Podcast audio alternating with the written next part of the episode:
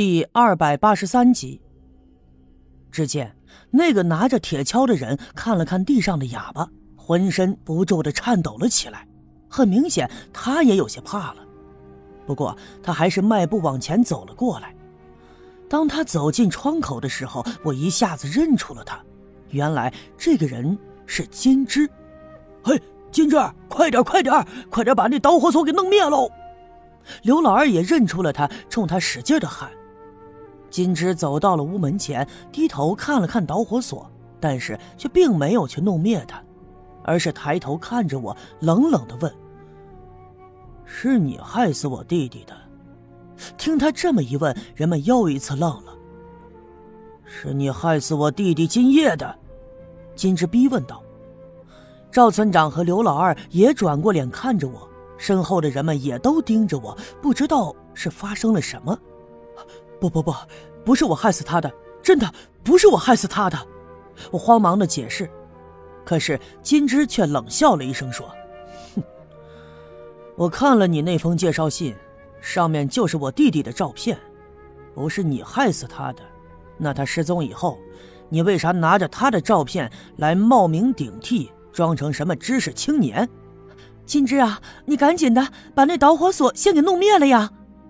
赵金凤十分的急，冲着金枝喊，可是金枝却完全就不理会他，仍旧瞪大了眼看着我。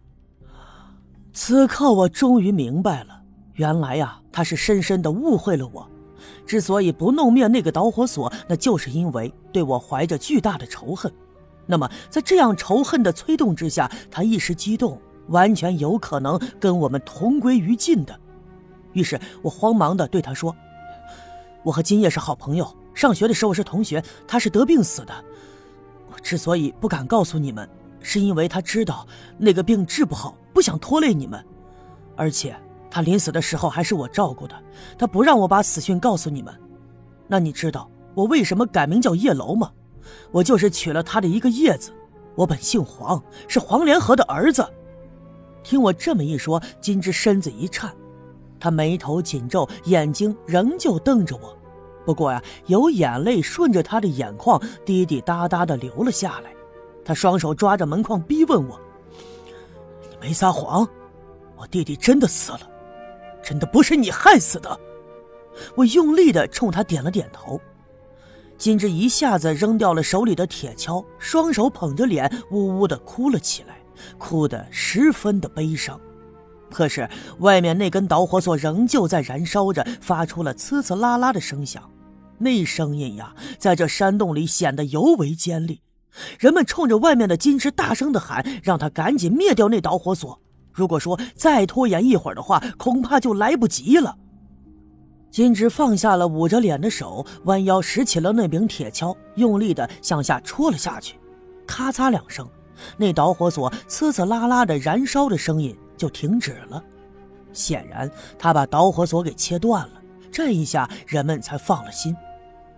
经历了刚才发生的一切，所有人都出了一身的冷汗。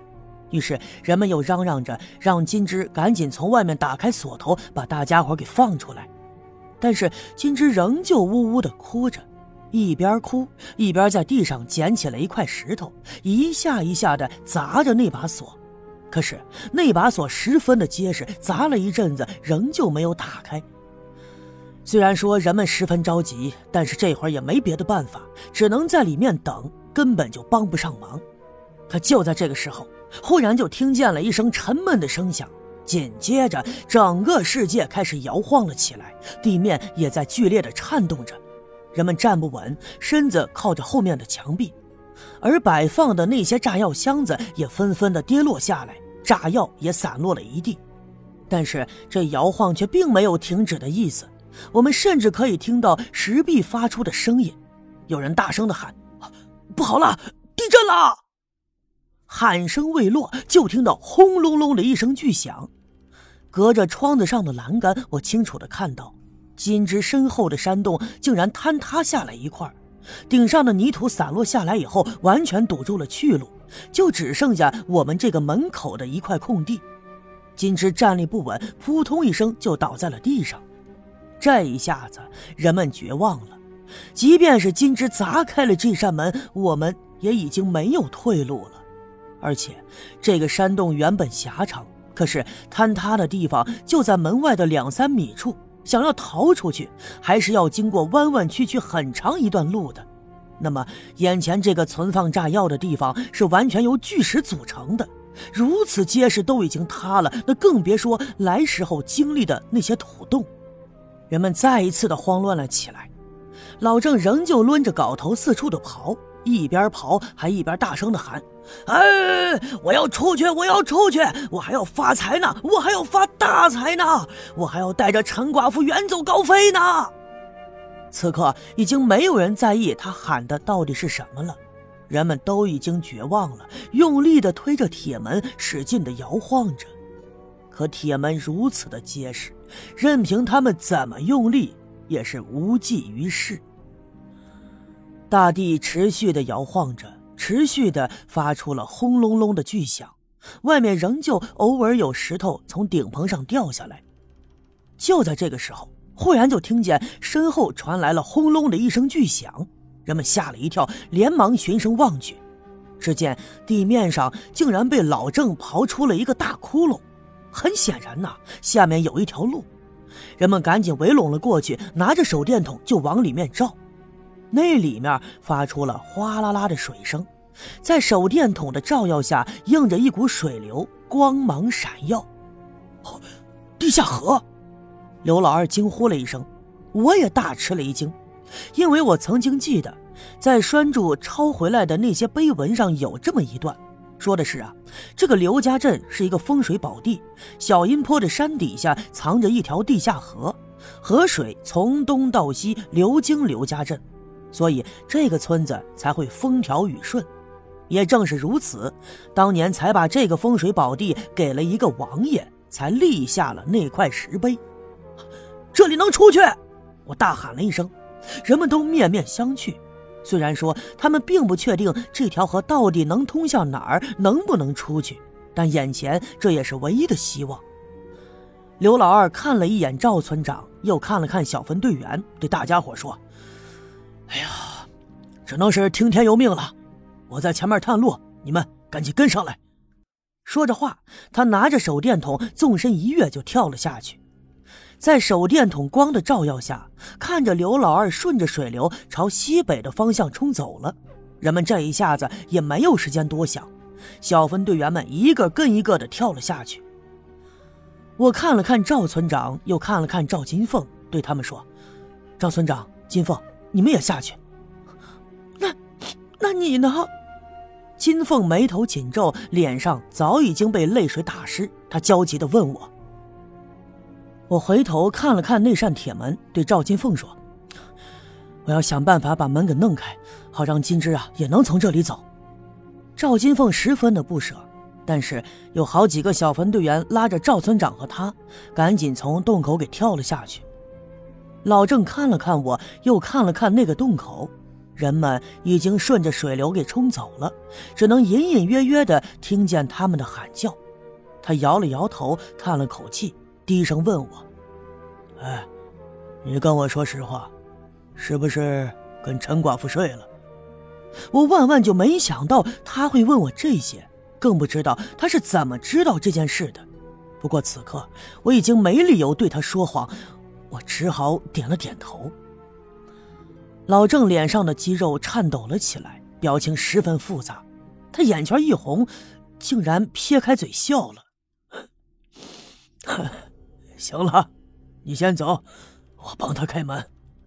他话音刚落，还没等我缓过神来，推了我一把，我站不稳，就跌到了那个洞口里。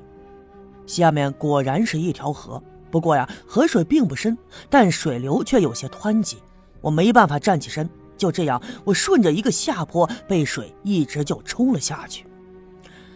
这水特别的冰冷，打在我的脸上如刀子一样。有的甚至灌进了我的嘴里，呛得我想咳嗽，但是又咳不出来。就这样，我在水里翻滚着，不知道过了多久，眼前就闪出了亮光。可是还没等我来得及看清楚到底是怎么一回事，就听得哗啦啦的一阵响，我从一束茂盛的丁香丛里给冲了出来，身上的衣服和露在外面的皮肤都被丁香的枝丫刮出了口子，生疼生疼的。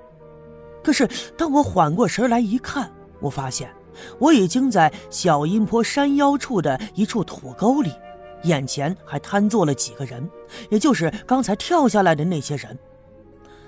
赵金凤看见了我，连忙扑了过来，把我拥在怀里，呜呜的痛哭着。我挣脱了她，转身来到被水冲出的洞口，我探头往里面看，可是除了哗哗的水声以外，我什么都看不到。老郑还在里面呢，他还没出来，他在帮金枝开门。我话音未落，又一声沉闷的巨响传来，大地再一次摇晃了起来，又一波剧烈的地震袭来。人们站不稳，纷纷倒在地上。可是，就听得轰隆隆的一阵响，山顶上冒起了一阵烟雾，一些碎石顺着山坡滚了下来，最终被山腰的松树给拦住。看到眼前的一切呀，我彻底的绝望了。想必是在这地震里，山顶的洞穴给塌了。那么不用问，老郑和金枝也被埋在了里面。没有了生还的希望。这场地震特别大，大到震塌了刘家镇好多户的房屋，甚至在多年以后，我翻看报纸的时候，仍旧能看到对当年那场地震的记载。我是在地震的第二天离开刘家镇的，而且我是悄悄走的。我没有告诉任何人，也没有告诉赵金凤。只是我在临走的时候，躲在了下队西面陈寡妇家的屋檐下，但是我也没有作声。我之所以要到这里看一眼，是我觉得，我呀亏欠他的。第二天缓过神来的人们惊奇的发现，在这场地震过后。村子南边的那条小河的水流变得湍急了起来，波浪拍打着岸边的石头，有一些黄澄澄的铜钱儿被冲了出来，散落在岸边的石缝之中。亲爱的听众朋友们，阴村到这里全书完，感谢大家的收听。